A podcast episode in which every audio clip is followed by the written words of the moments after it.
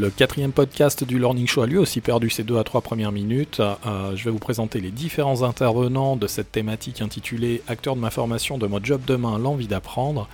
Nous avions Anaïs Georgelin, qui après avoir fait trois jobs en trois ans, a créé il y a quatre ans So Many Ways, qui, dans un monde en mouvement, contribue à l'émergence d'une nouvelle culture du travail, plus en accord avec les aspirations et la singularité de chacun. Nous avions Lauren Castor, Learning Experience Designer, Designer Instructor chez Udemy et Open Classrooms. Il y avait Marie-Pierre Dequier, ingénieure cofondatrice de Collective Z.info, un collectif de transformation nouvelle génération. Marie-Pierre est aussi porte-parole de la coalition France Apprenante, rassemblant tous ceux qui veulent rendre accessibles à tous les nouveaux modes de formation. Nous avions aussi Lubna Aziz, Student Experience Director chez Rennes School of Business. Et enfin, Yannick Morel, cofondateur de Latitude, une entreprise qui a pour vocation de transformer l'enseignement des ingénieurs et des développeurs afin de favoriser leur engagement durable sur des projets à fort impact social et environnemental. Bonne écoute du quatrième et dernier podcast du Learning Show. Et sur la formation et que tu essaies de donner envie à des gens? C'est vrai. Alors, ce qui me donne envie, c'est de... Donc là, aujourd'hui, j'ai 31 ans. Euh, ce qui est un âge plutôt jeune et en même temps, euh, il y a quand même une petite expérience derrière, mais je commence à me rendre compte rapidement qu'il y a quelques années encore, j'étais intéressée par ce qu'on peut appeler une carrière, c'est-à-dire monter, être reconnu, euh, atteindre des objectifs, voire être célèbre ou, ou en tout cas reconnu dans son milieu. Et ça m'intéresse de moins en moins. Ce qui m'intéresse de plus en plus, c'est d'arriver à trouver un équilibre entre ma vie personnelle et ma vie professionnelle et ce que j'ai expérimenté en voyageant, puisque je suis partie pour voyager, pas pour travailler, ce qui m'a frappé, c'était de me rendre compte que j'ai pas eu besoin de travailler tout le temps pour subvenir à mes besoins. Et donc j'ai travaillé que quand j'en avais besoin. Donc euh, quand on travaille que quand on a besoin, on travaille déjà beaucoup moins.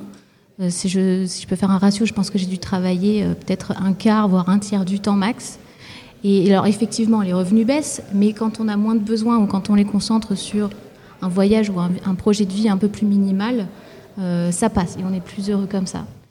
Et donc forcément, en me concentrant sur que des choses qui me donnaient envie, bon, bah, ça m'a rendue plus heureuse et c'est quelque chose que j'essaie euh, moi-même d'impulser dans, mes formations, c'est-à-dire de dire aux gens, vous n'êtes pas là pour euh, apprendre quelque chose, mais pour débloquer des blocages que vous avez, comprendre, chercher trouver des déclics, trouver votre voie.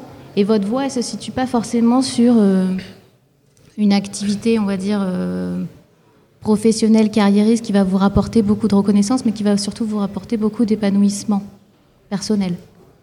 Alors derrière ça, tu commences à tirer le fil du sens, donner du sens pour apprendre euh, Oui, en fait, c'est vrai qu'on a un vrai sujet autour de l'envie. Les gens ont une représentation de la formation euh, qui date parfois de euh, l'école euh, et qui est souvent interprété comme dans le monde professionnel comme finalement il faut que je me forme pour faire pour pour, pour rentrer dans une case.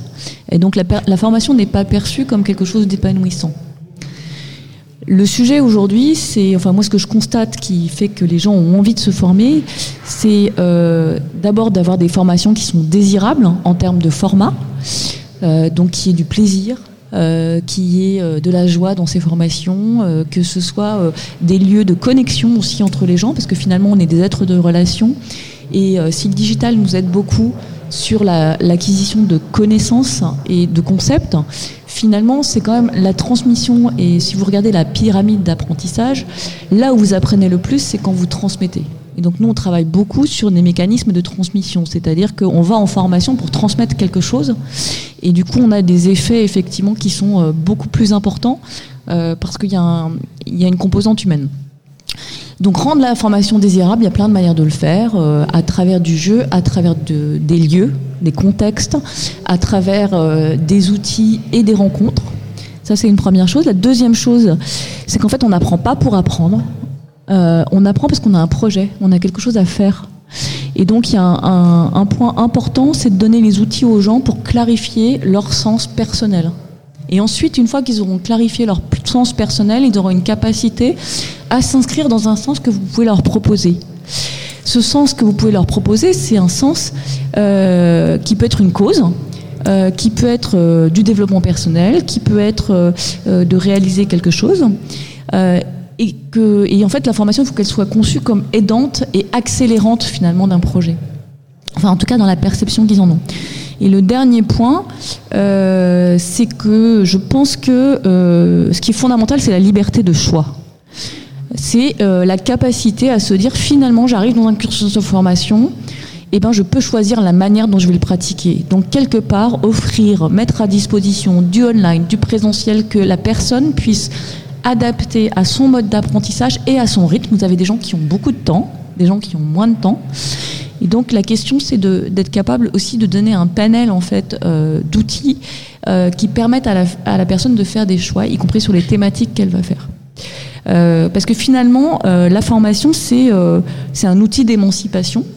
Et ce qui fonctionne bien, c'est lorsque vous, vous donnez une cause générale dans laquelle chacun est capable de s'inscrire et chacun est capable euh, d'avoir en fait un choix d'outils. Alors il n'est pas forcément infini parce que sinon ça coûterait effectivement très cher. Euh, et donc c'est important. Il y a deux choses qui sont importantes. C'est pourquoi on se forme. C'est de travailler sur le sens de cette formation. Est-ce que c'est juste pour de la rentabilité pour l'entreprise Auquel cas vous n'allez pas avoir le même engagement que si c'est un outil de développement professionnel et d'employabilité qui va faire que vous allez euh, avoir de la mobilité dans votre organisation vous allez pouvoir faire de la mobilité dans votre organisation ou ailleurs.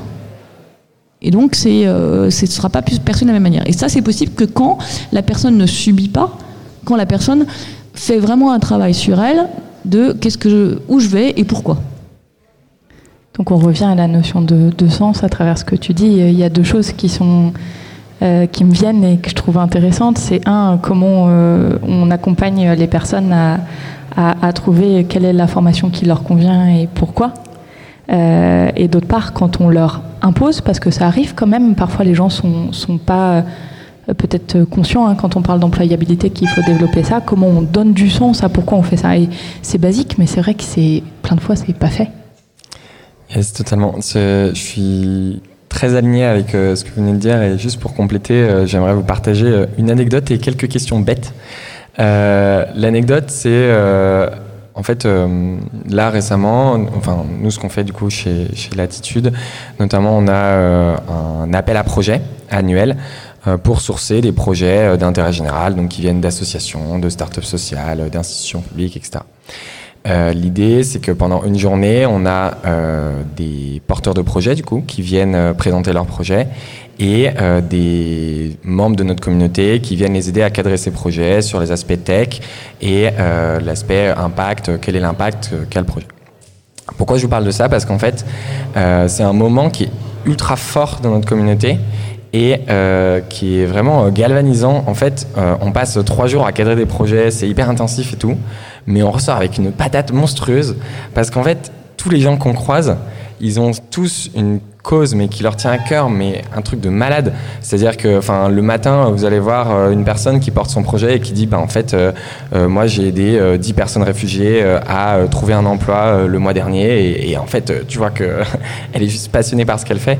Et je pense que en fait, et, ça, bon, l'exemple des, personnes réfugiées est assez parlant, mais, c'est vrai pour euh, beaucoup d'autres projets. Euh, je pense à, un autre porteur de projet qui accompagne euh, des personnes atteintes de maladies chroniques ou alors des personnes qui vont travailler dans le domaine de l'environnement. Bref, ils ont chacun leur, leur cause et, leur, les, choses qui leur tiennent à cœur. Et en fait, à partir de là, il n'y a, plus rien à faire. C'est-à-dire que l'envie, elle est là. L'engouement, il est là. il est dans le sens que tu mets dans ce que tu fais au quotidien. Euh, et donc j'en arrive aux questions bêtes. Qu'est-ce qui fait que vous vous levez le matin? Qu'est-ce qui fait que vous kiffez? Pourquoi est-ce que en fait euh, vous allez à votre travail alors que vous pourriez être euh, tranquillement dans votre lit? Moi, à titre perso, c'est parce que j'arrive je, aujourd'hui à mettre du sens derrière ce qu'on fait. Et il y a cette notion de, de transmission dont je parlais tout à l'heure qui, qui, est très forte, de se dire, bah, en fait, Aujourd'hui, euh, je suis animé par ce que je fais euh, au quotidien et, j'y vois un sens derrière parce que euh, l'idée c'est d'avoir un impact systémique sur la manière dont on, perçoit ces impacts sociaux, environnementaux et que de plus en plus de personnes s'y intéressent.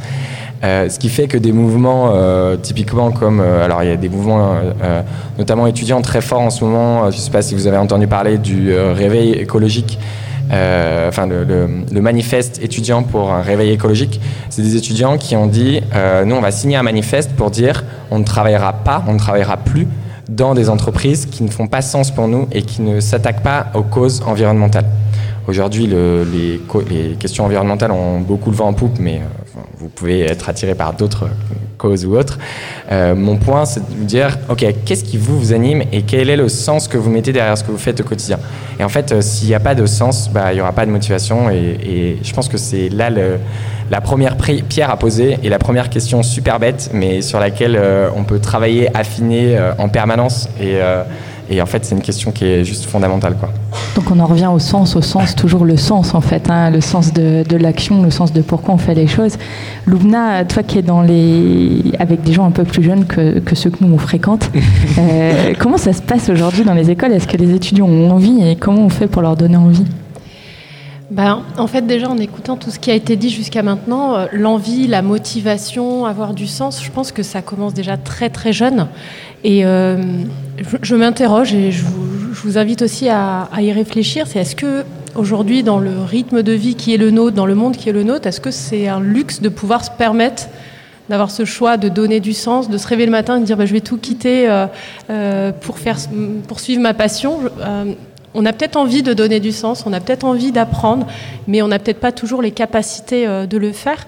Et c'est peut-être un schéma aujourd'hui qu'on a en France et dans beaucoup de pays euh, je dirais, euh, avancer économiquement, de ne pas avoir euh, l'opportunité de choisir sa voie, ne serait-ce que par la pression parentale. Dès qu'on est petit, il faut avoir un bac plus 5 en fait.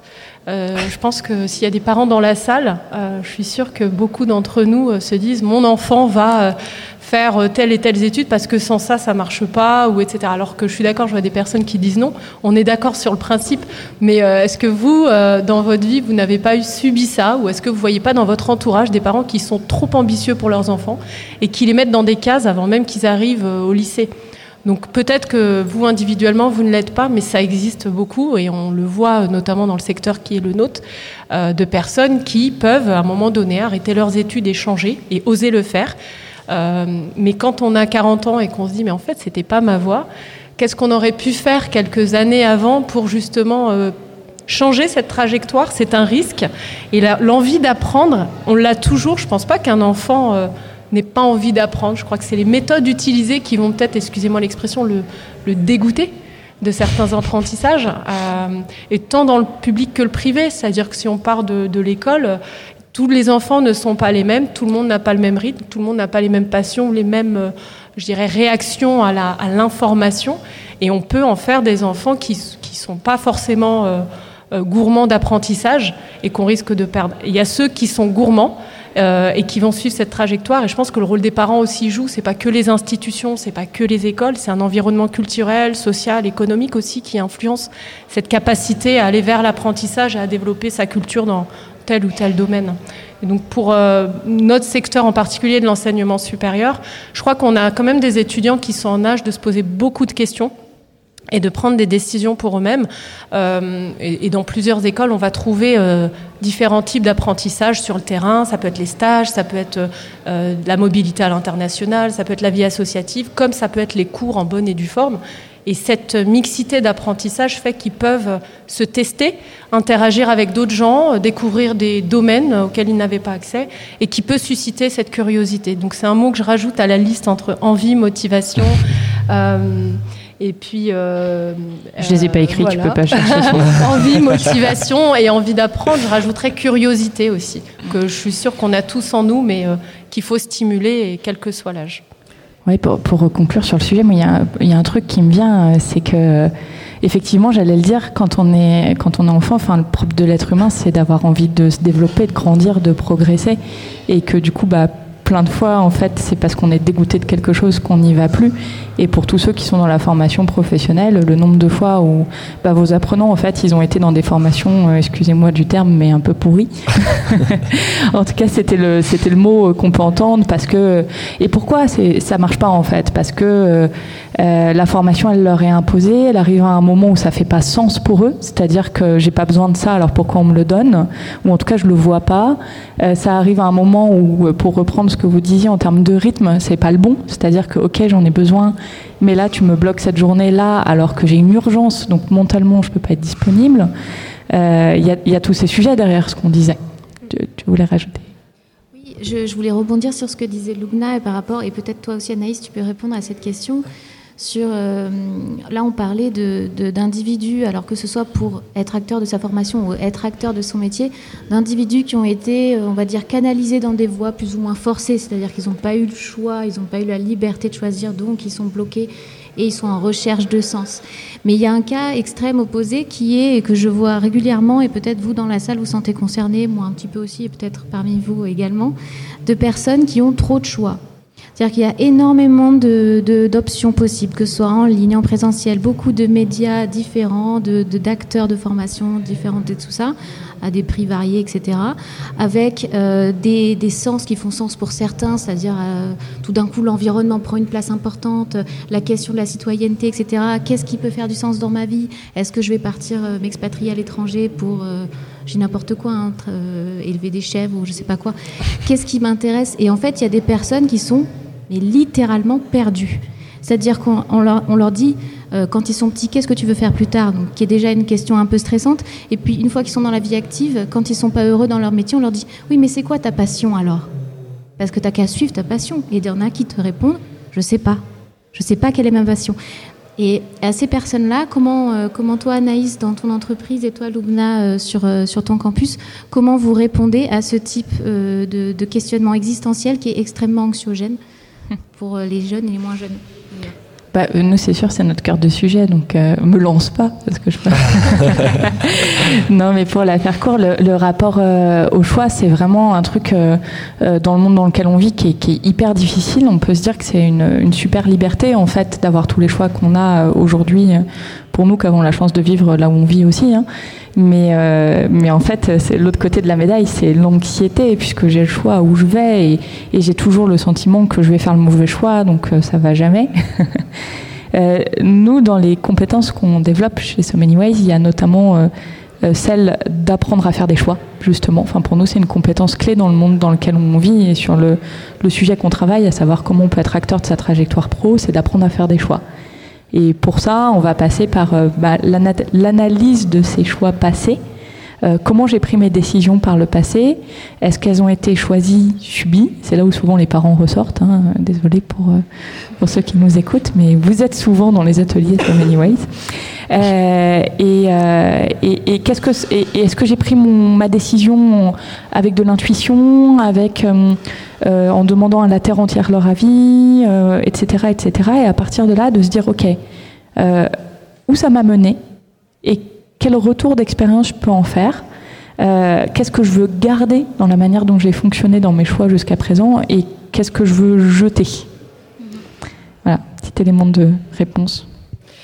Dans le monde de l'enseignement, je dirais que on, a parfois la chance de rencontrer des étudiants qui viennent d'horizons différents. Et euh, lorsqu'il passe un oral à l'école, par exemple, il y a des, réactions très très intéressantes où euh, un étudiant à qui on demande bah, est-ce que vous avez réfléchi à votre projet professionnel? C'est pas une question piège, c'est juste de savoir avec beaucoup d'indulgence de dire bah, si tu sais pas, c'est pas très grave. Je veux juste savoir euh, comment tu te vois, est-ce que tu as une passion? Et ils sont très gênés en fait parce qu'ils disent bah non, mais je pense que grâce à l'école, je vais réussir à trouver ma voie, etc. Effectivement, ils vont la trouver parce qu'ils vont expérimenter plein de choses.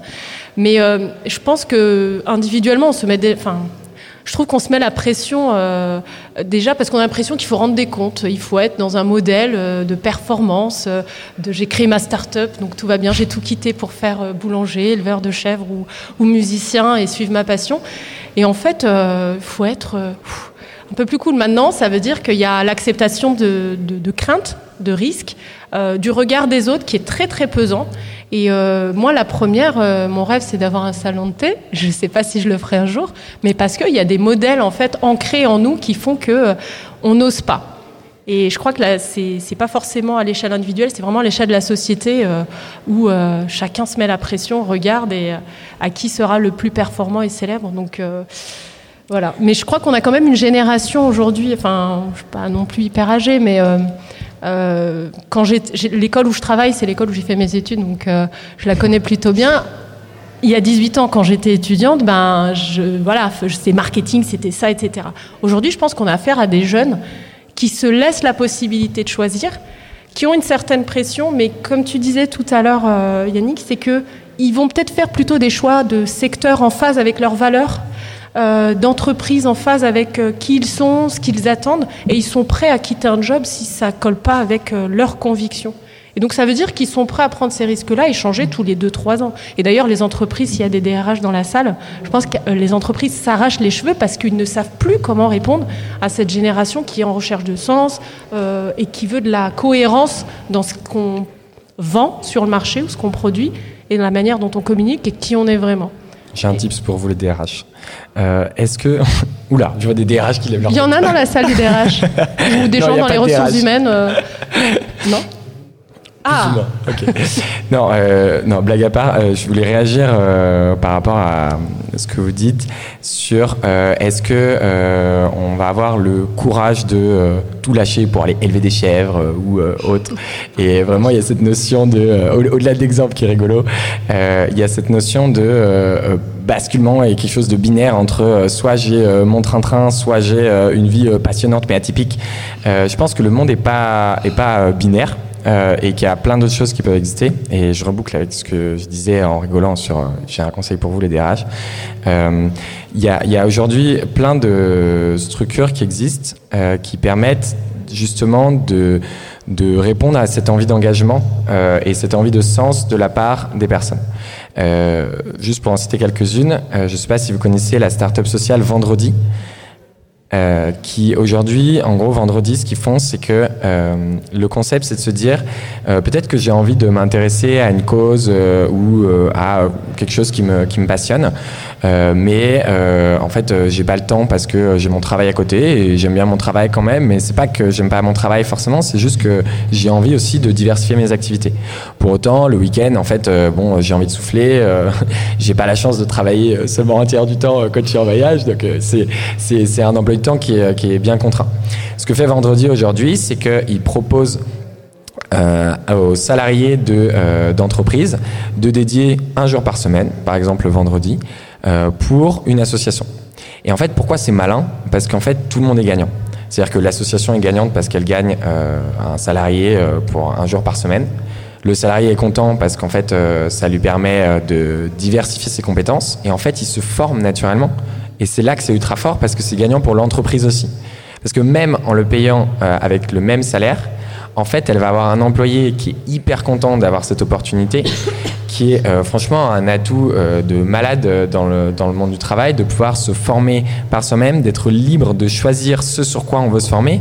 Et en fait, donc à titre perso, euh, chez Latitude, on, fait tous un vendredi parce qu'on trouve que l'initiative est vraiment chouette. Donc du coup, en gros, pour vous partager, aujourd'hui on est 9 personnes en CDI et on fait tous un vendredi à côté parce que ça nous anime et que on trouve ça chouette de pouvoir euh, se nourrir de regards différents euh, et d'organisations qui fonctionnent différemment. Et en gros, où je voulais en venir, euh, c'est, euh, euh, j'aimerais bien reprendre ton exemple de, de l'enfant, euh, où en fait, euh, typiquement un enfant, euh, quand il a, je sais pas, deux ans, il ne va pas lui dire allez, euh, euh, euh, maintenant aie des capacités motrices. Non, il va faire des châteaux de sable, il sera content, et en fait, il va débosser ses capacités motrices. Il va, va pas se mettre la pression, il va juste être content de faire son château de sable. C'est un exemple, je trouve, hyper parlant de se dire, mais en fait, on peut toujours avoir cette capacité de s'enthousiasmer et d'être, d'être en fait heureux d'apprendre et de faire des nouvelles choses, même sans forcément s'en rendre compte en fait. Et typiquement, un dispositif comme Vendredi, mais il y en existe plein d'autres. Euh, si vous voulez aller regarder, il y a des choses qui existent qui s'appellent euh, euh, Tous Bénévoles, WebAsso. Bref, je peux vous sortir une liste euh, longue comme ça. C'est pas l'idée, je veux pas sortir une liste longue comme ça, mais c'est juste pour illustrer le fait que aujourd'hui, on a quand même la chance de pouvoir revoir le monde du travail. Et je rebondis sur ce que tu disais en fait euh, tu pré préfères parler d'activité que de travail. Euh, en fait je pense que on est à un stade où on peut se dire euh, ok c'est ok de pas travailler 5 jours par semaine. C'est ok de d'apprécier mon travail. C'est ok de pas y aller juste pour l'argent à reculons Et, et, en fait, on est hyper chanceux. Donc, saisissons cette opportunité. Il y a plein de choses qui nous permettent de faire un premier petit pas pour tester de nouvelles choses sans forcément tout quitter du jour au lendemain. Donc, soyons-en contents et, et, et saisissons l'opportunité. Oui, j'ai envie de rebondir. Ah, madame a envie de rebondir. Juste là. Le temps de lui apporter le micro. j'ai envie de rebondir sur le fait qu'il y a une nouvelle mode, c'est les slashers, c'est-à-dire des gens qui font plusieurs activités. Alors j'en suis devenue une après avoir été euh, salariée, etc. Euh, j'ai envie de rebondir sur ce que disait Anaïs et sur ce que tu disais. Euh, sur les, les jeunes, moi j'ai été enseignante à l'école centrale Supélec. Effectivement, ils arrivent en sortant de classe préparatoire et ils ont des idées de ce qu'ils ont envie de faire. Mais ils n'ont jamais testé et prouvé ces idées avec la réalité. Donc la première chose qu'on fait, c'est qu'on leur dit Ah, tu veux aller travailler dans la finance, très bien. Est-ce que tu as déjà rencontré un banquier? Non. Ok, donc ton premier challenge, ça va être d'aller te confronter, d'aller rencontrer un banquier, demande-lui ce qui lui plaît dans son métier, c'est quoi sa journée type, etc. Puis après, ils reviennent, puis on dit ok, est-ce que ça te plaît, ça te plaît pas? Donc là, si ça leur plaît, effectivement, on leur dit bah, très bien, essaye de trouver un stage ou euh, quelque chose qui va te mettre, qui va te faire te frotter en fait à, à cet environnement. Donc tout ça pour dire qu'ils arrivent à mûrir leur projet professionnel beaucoup plus vite quand ils passent à l'action et quand ils vont se frotter effectivement à ces différents mondes professionnels. Et très souvent, ils réorientent complètement d'ailleurs leur, euh, leur pratique. Et finalement, euh, leur envie, elle va venir des gens qu'ils vont rencontrer, des valeurs qu'ils vont rencontrer dans les entreprises dans lesquelles ils, vont aller, et puis de leur projet aussi perso. Donc on les fait aussi travailler sur leur projet personnel. Donc c'est vraiment la, la, capacité à confronter son rêve finalement à une réalité concrète. Et je vais prendre mon propre cas où moi je suis partie de la banque euh, et euh, en me disant c'était quoi finalement les, activités? Donc je, rebondis sur ce que disait Anaïs euh, qui m'ont le plus amusé. Je me suis dit, bah, c'est l'Internet, j'y suis retournée et en fait, j'ai refait des expériences. Et en refaisant ces expériences, j'ai pas tout changé, je n'ai pas tout balancé. En fait, j'ai capitalisé sur, une, sur ce que j'avais déjà fait et sur ma singularité pour construire quelque chose qui allait progressivement vers euh, ce que j'avais vraiment envie de faire.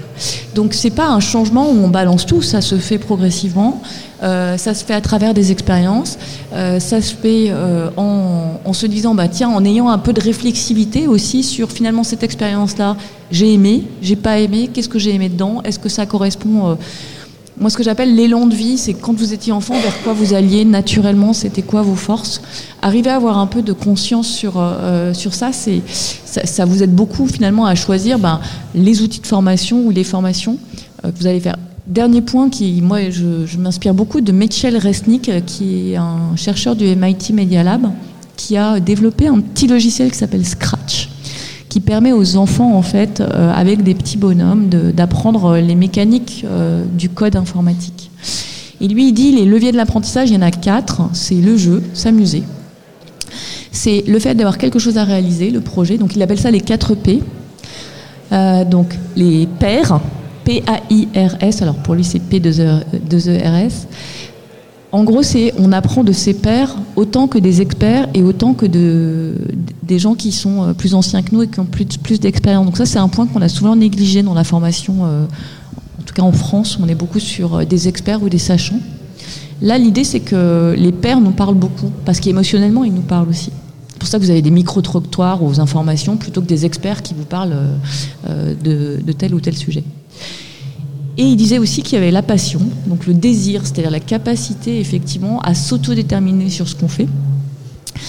Et puis euh, le dernier, c'était effectivement les projets, faire quelque chose euh, d'extrêmement concret. On, a juste une intervention euh, espérée, si, tu veux bien. C'est uniquement pour être un tout petit peu moins proche des haut-parleurs. En fait, je voulais juste rebondir bah, par rapport à ce que tu as dit, Yannick, c'est ça? Oui. Euh, sur le petit conseil euh, au DRH, ça m'a fait un petit peu rire, mais déjà c'est la flexibilité, euh, laisser la flexibilité des horaires ou du télétravail. Ça commence à exister, mais je trouve que c'est pas encore assez prégnant. Bah, pour nous laisser le choix de, de, faire un équilibre entre sa vie professionnelle et sa vie personnelle, de hum, se mettre à fond dans ses passions, de suivre des formations qui nous tiennent à cœur, de se mettre dans des projets bah, au-delà du travail en fait. Parfois le travail ça nous plaît, mais on a envie de faire beaucoup de choses à côté et, je trouve que rien que la flexibilité de ces horaires en entreprise qui nous permettrait de partir à 16 heures pour bah, être dans une asso, bah, déjà ce serait super. Et je trouve que c'est pas encore assez, assez fort dans certaines entreprises. Voilà. Alors ça, ça, commence à bouger, hein, c'est ça qui est chouette. C'est le moment. Ouais, mais pas assez. ah, c'est jamais assez. mais ça commence un petit peu à bouger, donc c'est bien pour euh, l'appel euh, du cœur. Il y a d'autres questions qui arrivent. Peut-être euh, notre sujet, acteur de ma formation, acteur de mon job, pourquoi? Demain, pardon, l'envie d'apprendre. Il y a aussi derrière ça, pourquoi être acteur de son parcours et de sa formation? On en a peut-être assez peu parlé, ou en tout cas en filigrane, mais derrière ces notions de sens, c'est qu'aujourd'hui, pour moi, on a deux côtés du curseur on a d'un côté des gens qui sont hyper conscients que dans le monde dans lequel on vit, ou qu'on le veuille ou non, on fera pas le même métier dans la même boîte dans sa vie, euh, bah faut se prendre en main et il faut apprendre et il faut se débrouiller en fait. Et c'est ceux qui vont venir, euh, si on refile euh, le, message au DRH, vous voir en disant Hey, j'aimerais bien me former, tu peux me laisser du temps.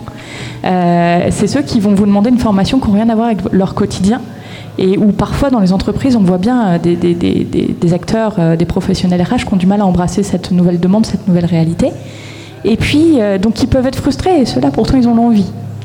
Et de l'autre côté, on a ceux qui sont peut-être beaucoup moins conscients du monde dans lequel on vit, du fait que ben, il va falloir prendre en charge leur employabilité, et qui sont ceux à qui il faut encore plus passer du temps d'expliquer en fait pourquoi c'est important et d'accompagner dans la réidentification du, de leur mécanisme d'apprentissage, de ce qui leur fait plaisir dans le fait d'apprendre et de susciter l'envie. Et avant même de leur donner une formation, euh, c'est de leur donner une formation sur pourquoi, euh, pourquoi il faut que je me forme et comment je peux apprendre et prendre du plaisir à apprendre.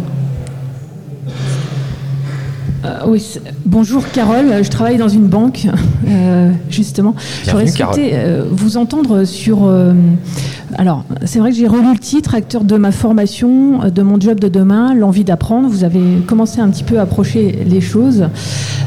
Quel est votre regard par rapport à des entreprises où nous sommes 3000, peut-être 30 000 personnes, où on a différentes, on va dire, populations qui font différents métiers, qui ont différentes, il y a différentes générations qui n'aspirent pas tous et toutes aux mêmes envies, voilà, qui n'ont pas tous les mêmes critères de choix euh, comment est-ce que vous imaginez l'envie d'apprendre dans une structure où on est vraiment beaucoup, beaucoup, avec euh, ben, des exigences aussi et euh, des collaborateurs qui sont face à des clients avec des horaires d'ouverture très précis, mais l'envie aussi de, se former, enfin un peu tout ça.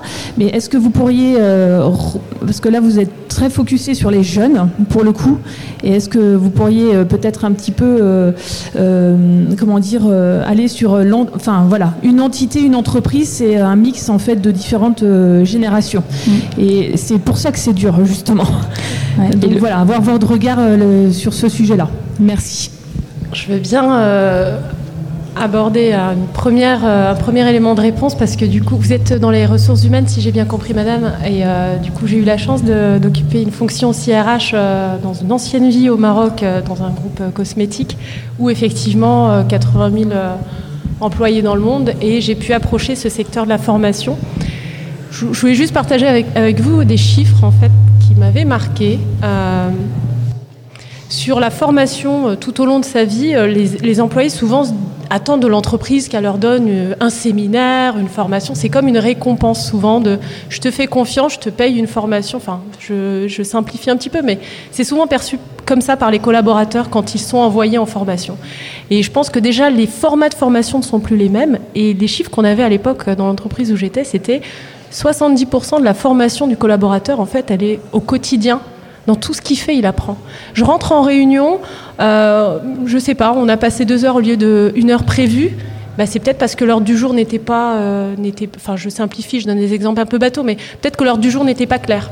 Peut-être qu'on euh, n'a pas su euh, collaborer ensemble pour atteindre les objectifs de la réunion. Donc j'ai appris quelque chose, c'est qu'il faut un, ordre du jour très clair et savoir s'organiser pour avoir une réunion performante. C'est un exemple.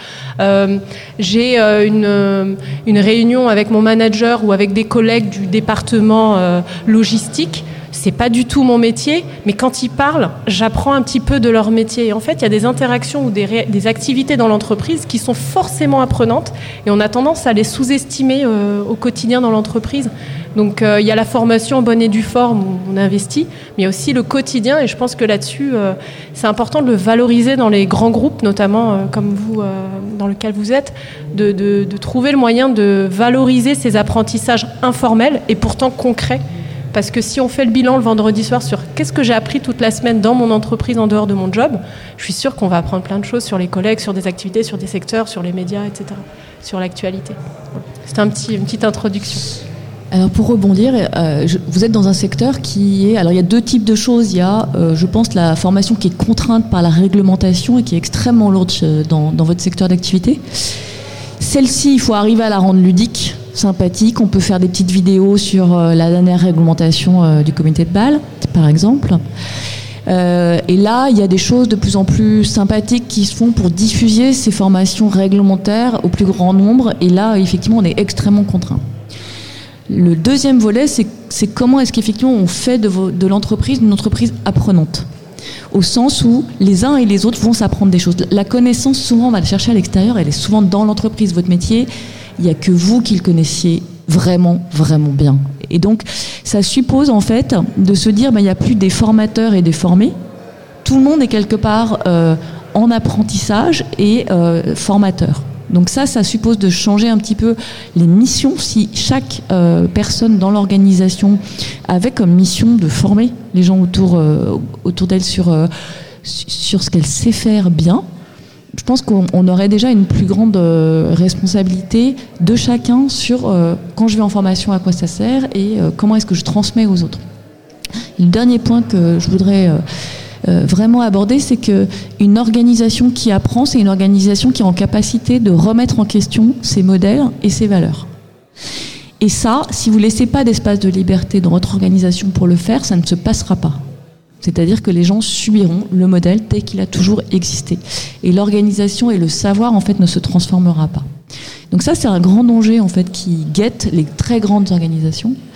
Euh, et ça, c'est pas, enfin, ça, c'est le management, en fait, qui est à même d'accepter ou pas la remise en question de pratiques, de processus. Un processus, c'est fabuleux quand c'est vivant quand on est capable de le re-questionner, de l'ajuster en permanence au monde extérieur. Quand c'est un truc qui nous est imposé et on ne sait plus pourquoi c'est là, ça marche plus. Alors qu'en fait, c'est le savoir de l'entreprise qui est dans un processus en général. C'est parce qu'on a expérimenté le fait que lorsqu'on faisait comme ça, c'était drôlement gagnant. Et donc, arriver à transformer cet état d'esprit et, la manière dont on pratique finalement euh, les savoir-faire de l'entreprise et qu'on se doit de les transmettre, ça peut effectivement faire basculer votre culture d'entreprise. J'entendais quelqu'un qui disait que le nouveau PDG, c'est euh, le Chief Learning Officer. Alors, pour euh, sur ce sujet. Hein. Euh, je pense que c'est important, moi je le dis souvent, euh, c'est même devenu un motto, c'est que ce qui se joue aujourd'hui dans le monde du travail, c'est beaucoup plus contextuel que générationnel. Euh, que peut-être les jeunes expriment certaines choses plus fortes ou, ou ça se traduit différemment dans des comportements, mais qu'au final, ce qui se joue, ça concerne tout le monde, ça va en s'amplifiant et qu'il y a même beaucoup plus de différence entre un jeune de 25 ans, et c'est du vécu, qui fait de la mise en rayon euh, dans la grande distrib euh, en banlieue parisienne et moi, qu'entre mon père et moi en termes de rapport à l'apprentissage, de rapport au travail. Donc ça ne se joue pas sur une question d'âge, ça se joue même pas forcément toujours sur une question de diplôme. Et du coup, pour aller sur votre, votre organisation, euh, je la connais pas bien, mais euh, comment peut-être on s'appuie sur ceux qui ont envie d'apprendre et ceux qui ont envie de transmettre pour embarquer les autres. Et ça, euh, c'est pas une question d'âge en fait, hein, euh, c'est une question de, de quel sens on trouve derrière ça et comment on peut le transmettre. Et il y a plein de boîtes, tu parlais de vendredi, euh, vendredi en dehors de l'entreprise, mais faisons aussi vendredi dans l'entreprise, et peut-être pas tous les vendredis, mais prenons le temps dans l'entreprise d'ouvrir ces espaces où on partage, où on transmet, et où on part de ceux qui ont envie, de ceux qui peuvent mettre l'enthousiasme pour donner envie aux autres de se former et de transmettre à leur tour, peut-être. J'aimerais juste euh, compléter, et pardon, désolé, euh, et en toute humilité, euh, parce que j'ai pas vocation à vous apprendre quoi que ce soit. Enfin, je connais pas le. Enfin, ce que je veux dire, c'est que j'ai pas prétention par la réponse que je vais fournir de vous apprendre quoi que ce soit euh, sur votre métier du haut de mes 25 ans. C'est plus euh, un partage d'expérience en toute humilité. Euh, sur, je voulais partager aussi le côté s'appuyer sur les personnes qui peuvent être motrices sur typiquement ce changement un peu systémique que vous voulez amener. Et bien sûr, plus l'organisation est grosse et déjà établie avec des process, euh, déjà bien rodé, plus la culture d'entreprise est difficile à changer parce que c'est juste une question de. Enfin, si demain euh, j'ai envie de changer euh, ma ville, ça sera beaucoup plus rapide que si j'ai envie de changer l'Europe. mais là-dessus, je vous apprends rien. et je voulais juste rebondir sur le, enfin, juste pour donner des exemples pour appuyer ce que tu viens de dire. Typiquement, dans notre communauté, donc on appelle les Tech for Good enthousiastes. Euh, on a quelques personnes qui euh, viennent mentorer des étudiants et euh, parmi ces personnes-là, il y a des personnes qui, viennent de banques. donc, et l'idée, c'est de se dire que, en fait, ça permet aussi ce choc des cultures entre des étudiants qui, en vrai, savent pas trop ce qu'ils veulent faire et, et, se cherchent un peu. en fait, ils vont avoir ce retour d'expérience qui est ultra valorisant pour eux. Et rien que le fait de transmettre ça et de, et de réussir à... En fait, c'est hyper valorisant pour une personne qui a ce savoir et qui a ces années d'expérience. Euh, bah en fait, ça va mettre dans une dynamique où, une fois que tu as goûté, tu as un peu envie de, de, de, de, continuer à te dire Ah, mais en fait, j'ai un impact de malade sur, sur la réflexion euh, de ces personnes-là, je peux aider, je peux contribuer. Et du coup, en fait, une fois que le mouvement est lancé, euh, de, de, de continuer ça. Quoi. Donc, je pense que vraiment, l'élément clé dans ce que tu disais, euh, c'est le, le côté euh, s'appuyer sur des personnes motrices. Et, en fait, euh, une fois qu'elles sont identifiées, ces personnes-là, essayer par ruissellement de grossir les équipes qui ont envie de changer les choses et ont envie de faire bouger les lignes dans l'organisation. Voilà, c'est my two cents de là-dessus. En fait, moi, je voulais, je voulais réagir sur ce que vous disiez, Loubna. Euh, je travaille avec un studio de design stratégique qui s'appelle Louis Zéro. Et lorsqu'ils font des recherches d'emploi, dans l'annonce du profil qu'ils recherchent, ils disent que parmi les choses que les gens vont gagner en rentrant chez eux, c'est cette montée en compétences et cette formation. Pourquoi? Parce qu'il va y avoir des cross-compétences qui vont se partager. Et je reviens exactement sur ce que vous disiez quand vous parliez de mentorat. On, place, lorsque les, gens sont onboardés, quand ils arrivent dans la société, des tuteurs qui ne sont pas de leur secteur. Parce que justement, c'est en leur montrant les autres aspects de la société qu'ils vont pouvoir avoir cette montée en compétences. Et au-delà du salaire, au-delà des conditions de travail, au-delà de l'ambiance, aujourd'hui, dans, dans une envie, puisqu'on est dans euh, mon job, mon envie de me former et de travailler, c'est vraiment de dire, si tu prends ce poste-là, tu vas aussi acquérir des compétences de manière incroyablement rapide et incroyablement transverse. Et je crois qu'on a une, vraie clé pour dire aux jeunes, et on, reparle justement de cette contextualisation, pour dire bah, tu viens d'un autre monde, tu viens d'un autre univers, viens embrasser d'autres univers et viens nous apporter le tien. Et là, je crois qu'on a un vrai vecteur de création d'envie si on arrive à se brancher sur ce canal-là. Ah, je vais tout à fait dans votre, dans votre sens. Nous, il y a un, sujet sur lequel on travaille, il n'y a pas que les jeunes. Hein. Vous avez aussi les gens qui ont 45, 50 ans, qui ont passé 15 ans dans la même entreprise et qui se disent mais comment je sors là? Ou comment je fais une mobilité? Je commence à vieillir, il n'y a plus de place dans l'organigramme parce que plus ça monte, moins il y en a. il va falloir que je passe à gauche plutôt. Et ça, c'est angoissant. Et en fait, on se retrouve avec des taux d'engagement des collaborateurs qui sont relativement faibles. Quand vous regardez l'Institut Gallup, on est à 10% de, de gens très engagés dans les entreprises. Donc, le sujet, c'est euh, aussi la, capacité d'engagement de chacun. Et elle passe par l'employabilité qu'on va pouvoir lui donner dans l'entreprise. Parce que si vous travaillez votre employabilité, vous travaillez votre attractivité auprès des jeunes et votre capacité, parce qu'ils vont se dire, ah bah, si je passe par là, je pourrais de toute façon sortir, donc ça va être valorisant pour moi, je ne vais pas m'enfermer. Et vous travaillez aussi le fait que vous allez moins licencier, parce que les gens vont pas s'accrocher à leur siège. S'ils ont travaillé leur employabilité durant toute leur carrière, en fait, ben, quand ils ont envie de partir et quand vous, ce sera dissonant pour eux de rester chez vous, ils partiront. Et ce sera très bien et vous n'aurez pas des licenciements à faire dans des drames, etc. Donc l'enjeu de l'employabilité aujourd'hui, il est fondamental. Donc chez Collectif Z, on travaille en fait sur ce que dit l'OCDE. L'OCDE dit il y a des compétences transverses qui sont des compétences de l'employabilité qui vont couvrir d'ici à 5 ans 80% des besoins des entreprises. C'est assez simple, hein. c'est communication, collaboration, créativité, pensée critique en travaillant là-dessus, ce qui est chouette aussi, c'est qu'on ne va pas instrumentaliser les gens en leur disant en fait, tu vas faire telle formation pour ton entreprise, parce que tu es un outil de l'entreprise. Parce que là, ils le perçoivent quand même. On va leur dire on va te donner les outils de l'employabilité. Et alors, je peux vous jurer que quand vous convoquez quelqu'un en formation, parce que c'est obligatoire un manager pour qu'il passe en mode un peu plus agile, et que au début de la formation, vous lui dites en fait, cette formation, elle est pour l'entreprise, ok, mais elle est surtout pour toi, parce que regarde, on va te donner des outils de développement personnel et les outils de ton employabilité. Bah, je peux vous dire que son mindset change du tout au tout. Il a les, il a les yeux qui s'allument et c'est parti. Et c'est parti parce qu'il a compris qu'en fait c'était une liberté de plus qu'on lui donnait pour construire en fait son projet. Donc je, veux dire que c'est important pour les entreprises en fait qu'elles vraiment qu'elles investissent sur cette employabilité parce qu'elle est vraiment, c'est vraiment un deal gagnant-gagnant. Et donc, il faut travailler sur les compétences transverses, sur toutes les compétences qui pourront réutiliser dans d'autres organisations. Alors, évidemment, il y a plein de compétences qui vous sont spécifiques, qui sont spécifiques à vos métiers, mais qui, en général, sont acquises en situation de travail. Vous n'allez pas chercher des experts à l'extérieur de votre entreprise pour former sur une compétence extrêmement spécifique de votre entreprise. Donc voilà, je vous encourage à développer l'employabilité et surtout, ce qu'on entend de plus en plus, qui est très étonnant, à une époque, on arrivait et en fait, on disait pour avoir de l'impact, en fait, il faut avoir travaillé sur soi.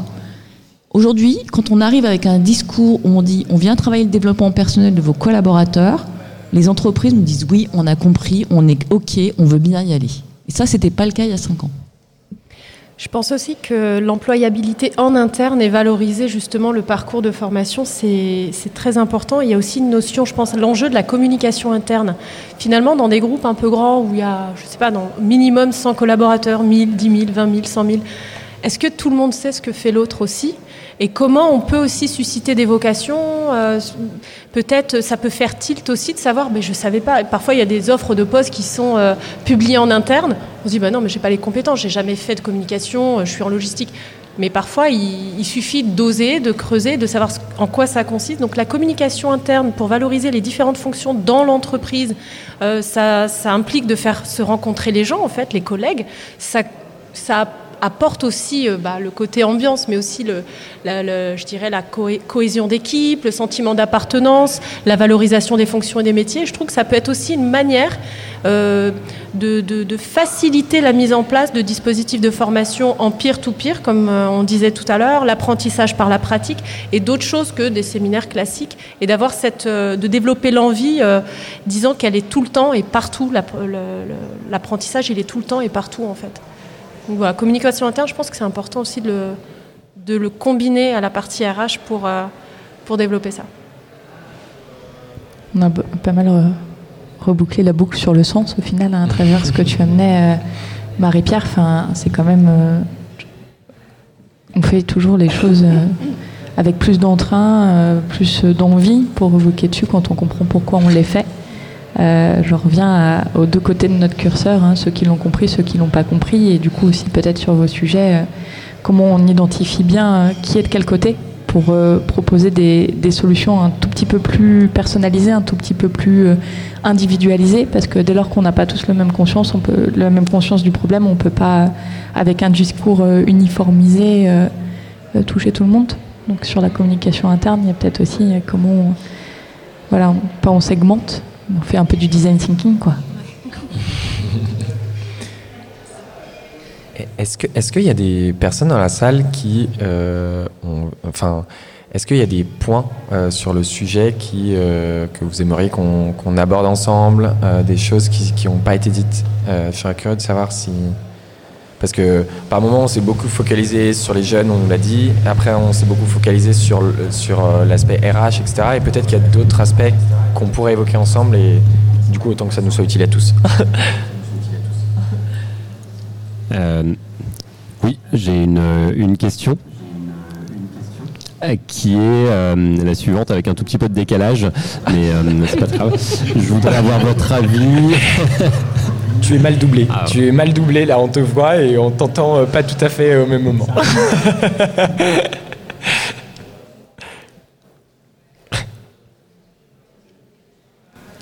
ok. Euh, je voulais avoir votre avis.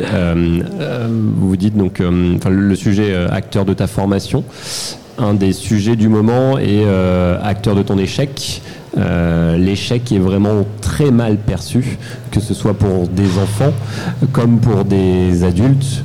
Euh, notamment bah sur des sujets de, réinsertion sociale, euh, d'échecs de professionnels, d'échecs d'adolescents, d'enfants. Donc j'aurais voulu avoir votre avis sur le sujet un poil modifié, mais peut-être voilà, que c'est un axe à étudier, c'est acteur de ton échec. Alors, c'est vrai. Alors, je, sur le sujet de l'échec, je pourrais pas me prononcer sur les autres pays, mais j'ai l'impression que c'est un problème très, très français de stigmatiser l'échec et déjà dès, l'école, dès très jeune. Et c'est paradoxal parce qu'on a besoin de l'échec pour apprendre. Alors, je reprends un exemple tout bête euh, qui avait été évoqué euh, de l'autre côté par Yannick et Marie-Pierre tout à l'heure. C'était celui d'un enfant. Quand un enfant apprend à marcher, au début, il tombe plusieurs fois. Est-ce que les parents considèrent ça comme un échec? Pas vraiment. Ils le relèvent, ils lui disent bah, c'est pas grave. Et puis il continue, et puis au bout d'un moment, il tombe plus. Et dans la vie, c'est pareil. On est obligé de faire des échecs pour progresser. Et c'est un peu aussi euh, ce qu'on enseigne via la créativité, euh, et moi plus personnellement via le design thinking, c'est qu'on doit échouer rapidement, mais du coup comprendre pourquoi ça a échoué, et donc trouver des solutions alternatives. Par rapport à l'échec, euh, c'est vrai, personne n'aime échouer. Vous n'aimez pas échouer. Donc le sujet, c'est pas tant d'échouer ou pas, c'est le sujet, c'est d'être en situation d'expérimenter. Et évidemment, l'enfant, quand il commence à grandir, on l'accompagne un petit peu, on lui tient la main. Donc le sujet, c'est aussi au début d'avoir un petit périmètre de sécurité pour pas mettre les gens non plus dans des situations d'échec dramatiques. Donc je pense que la formation, en tout cas le formateur ou le mentor, a pour rôle de baliser un peu le chemin et puis progressivement de lâcher de lâcher prise et de laisser la personne euh, y aller. Et donc, par rapport à l'échec, il est, il est vertueux quand il n'est pas destructeur. Parce que, et puis, personne n'a envie d'échec. Donc, l'idée, c'est plutôt d'avoir des dynamiques, effectivement, un peu agiles, où on se dit, ben, j'ai fait une expérience, qu'est-ce que j'ai aimé, qu'est-ce que j'ai moins aimé? Moi, je suis persuadée que la formation de demain, c'est pas un accès à la connaissance, parce que tout le monde a l'accès à la connaissance euh, via euh, Internet, et c'est fabuleux. Le sujet, c'est un accès à l'expérience. Et donc, pour moi, la nouvelle formation demain, la manière de se former, ça va être de pouvoir avoir accès à des expériences qui sont différentes, que ce soit au sein de votre entreprise, dans le milieu associatif ou ailleurs. C'est des expériences qui vous permettront aussi de faire le point sur ce qui vous plaît, ce qui vous plaît pas, plus que ce que vous avez raté et ce que vous avez réussi. Sur ce que vous avez raté, ce que vous avez réussi, c'est souvent les autres qui peuvent vous le dire aussi. Et donc il faut avoir, être capable pour progresser d'entendre ce que les autres vous disent. Les autres, ils sont capables de vous dire que vous êtes très très fort sur quelque chose et que vous ne le voyez pas parce que c'est une force en vous. Mais ils sont aussi capables de vous dire que sur quelque chose, vous êtes moins bon et que vous avez des progrès à faire. Donc je pense qu'il y a aussi, pour progresser rapidement, avoir une capacité d'écoute de ce que les autres ont à vous dire sur vos axes de progrès. Bonjour. Euh, moi, j'ai l'impression que depuis tout à l'heure, on parle beaucoup de personnes qui ont un niveau d'études relativement élevé ou qui travaillent dans des domaines qui, euh, embauchent. Euh, comment est-ce qu'on peut s'adresser à un type de public qui n'a pas ou peu de diplômes, qui se sent un peu coincé, qui ne sait pas vers quoi aller et qui a une urgence un peu de, bah, de gagner de l'argent tout simplement bah, nous, on s'adresse à des demandeurs d'emploi qui sont très très éloignés de l'emploi, donc des décrocheurs ou, euh, des gens qui sont en chômage très longue durée, qui sont même plus dans les radars de, de Pôle emploi. Ils ont tous l'envie en fait dans le fond. Donc le sujet c'est vraiment de réveiller l'envie et de les mettre en situation d'expérimenter. Donc ce qu'on fait c'est qu'on les met en situation d'expérimenter et on les met en situation de lien avec des gens qui travaillent pour leur montrer que c'est accessible en fait, c'est-à-dire pour, pour, pour supprimer la fracture. Euh, donc il faut simplement euh, co-construire aussi avec eux les outils qui leur correspondent et leur, leur laisser le choix des outils. Donc nous, on a des jeux, par exemple chez Collective Z, on les fait jouer à des, à des challenges et surtout on les met en lien parce qu'en fait on progresse beaucoup plus vite quand on est dans une équipe que quand on est seul. Changer, euh, parce qu'en finalement le, apprendre c'est c'est se dépasser et c'est aussi se mettre en risque vous l'avez évoqué avec l'échec. Donc le sujet, c'est vraiment bah, d'arriver à leur donner un cadre de sécurité et de confiance euh, et de choix qui fasse qu'on réunisse ces, dimensions-là et qu'on arrive effectivement à leur donner des expériences à faire. Et une fois qu'ils ont fait des expériences et qu'on les a soutenus dans ces expériences, ils sont contents de ces expériences et on peut aller plus loin. Pour moi, euh, euh, il y a aussi, pense qu'on a, essayé malgré tout de se dire qu'il y avait toujours de réalité derrière ça, ceux qu'on était conscients, ceux qu'on n'était pas conscients. Et l'envie d'apprendre, elle est plus présente chez les personnes qui en sont conscientes. je crois aussi que pour les personnes qui sont plus éloignées de cette compréhension d'un marché de l'emploi où, il faudra en fait apprendre, il faudra être en capacité d'être acteur de son parcours, c'est notre sujet.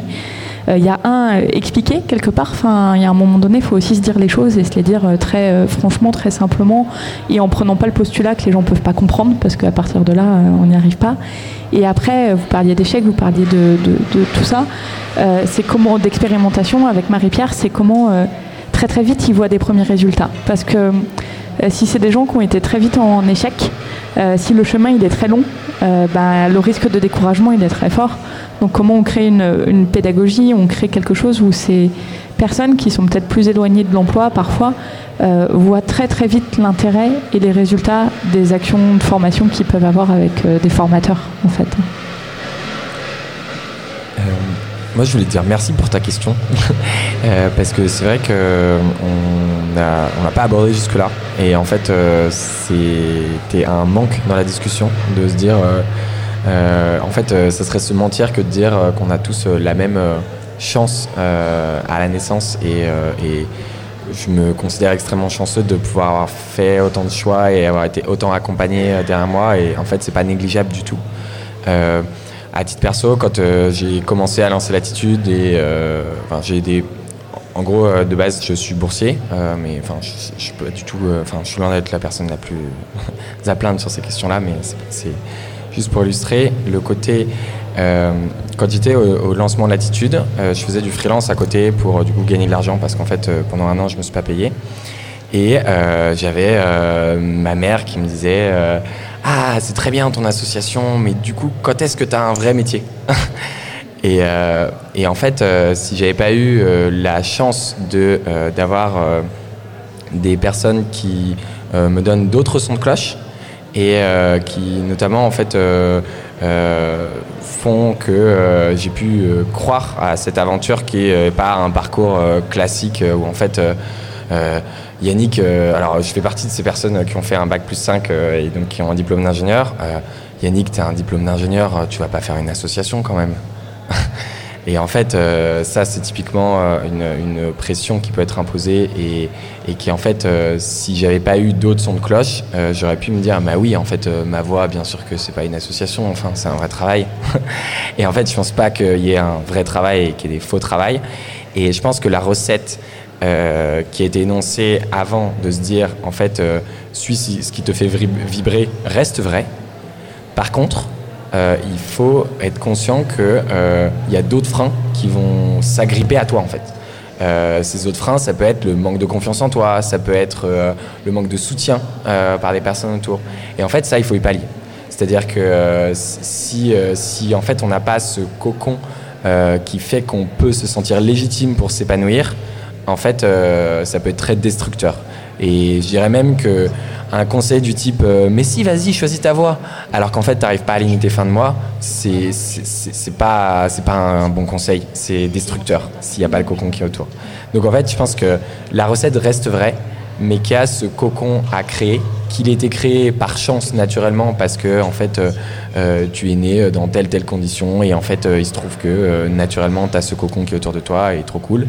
si ce cocon n'existe pas pour X raisons, en fait il faut aussi créer ce cocon avant de pouvoir en fait pour créer cette légitimité à la personne et qu'elle se dise mais ouais mais en fait il y a pas enfin je suis pas différent de qui que ce soit d'autre moi aussi j'ai le droit de, de rêver et me dire bah ça ça me fait vibrer bah ça part quoi et, euh, et je pense que c'est un élément à vraiment prendre en compte on a l'habitude de dire chez Collectif Z aussi que c'est une bonne nouvelle pour toutes les populations qui sont pas très diplômées que l'arrivée de l'intelligence artificielle.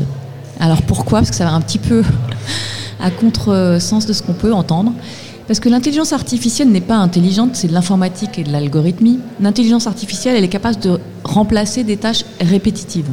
Et de faire des énormes calculs sur des grosses données quand elles sont propres, ce qui est rarement le cas. Et du coup, cette intelligence artificielle, elle va nous obliger à développer nos compétences humaines. Et la chance qu'on a, c'est que finalement la communication, la collaboration, la pensée critique euh, et la créativité, c'est accessible à tous. C'est pas une question de culture, c'est pas une question d'éducation, c'est pas une question de bac plus 5. Et donc paradoxalement, on dit tous que oui, il va falloir tous être data miner demain. Non, tout le monde ne sera pas data miner demain, ne, ne plongera pas la tête dans des données, dans les algorithmes. En revanche, tout le monde aura de plus en plus besoin de ses, capacités humaines et de ses qualités humaines. Donc c'est une très très bonne nouvelle, effectivement. Et ça ouvre le champ vraiment pour toutes les personnes qui se sentent bloquées parce qu'elles n'ont pas un bac plus 2 ou plus 5. Alors, euh, il y avait aussi une dimension, je glisse juste ça, de s'autoriser. on en a un peu parlé. Euh, euh, quand on est sur des publics peu diplômés, il y, a un nombre de croyances limitantes qui est énorme et d'autorisation qu'ils ne se donnent pas à eux-mêmes.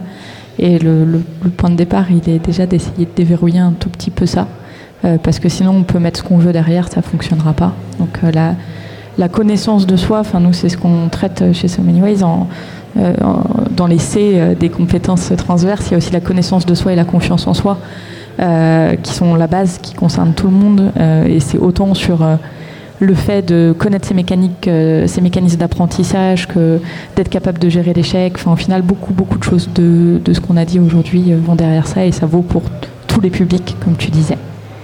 Est-ce qu'il y a une toute dernière question Puisqu'on m'a glissé dans l'oreillette que c'était la fin. C'est trop de pression. La dernière question, c'est trop de pression. Ou une remarque. Ça, pas, pas de questions. On, arrive au terme du, temps qui nous, qui nous était imparti. Euh, j'espère que vous avez euh, apprécié. On n'entend pas Avec celui-ci, ça va mieux. Euh, j'espère que vous avez apprécié l'exercice. bravo à, à, tous les cinq. Anaïs, Merci à toi. Euh, bah, tu sais euh, ce qu'il te reste à faire, hein, mention spéciale. Tu, euh, tu, tu, peux faire ça quand tu veux. non, ça vous a paru. c'est génial hein, en animation. Voilà, j'espère que vous avez apprécié. On arrive donc au terme de, des quatre podcasts de la journée. Je, il doit rester encore quelques minutes pour que vous puissiez profiter ben, de la fin de l'événement. Un, grand merci donc à, vous cinq, Lorraine, Lubna, Anaïs, Marie-Pierre, Yannick. Et puis ben merci, merci pour vos, interventions. Et terminez bien euh, votre learning show. Merci. Merci à vous. him.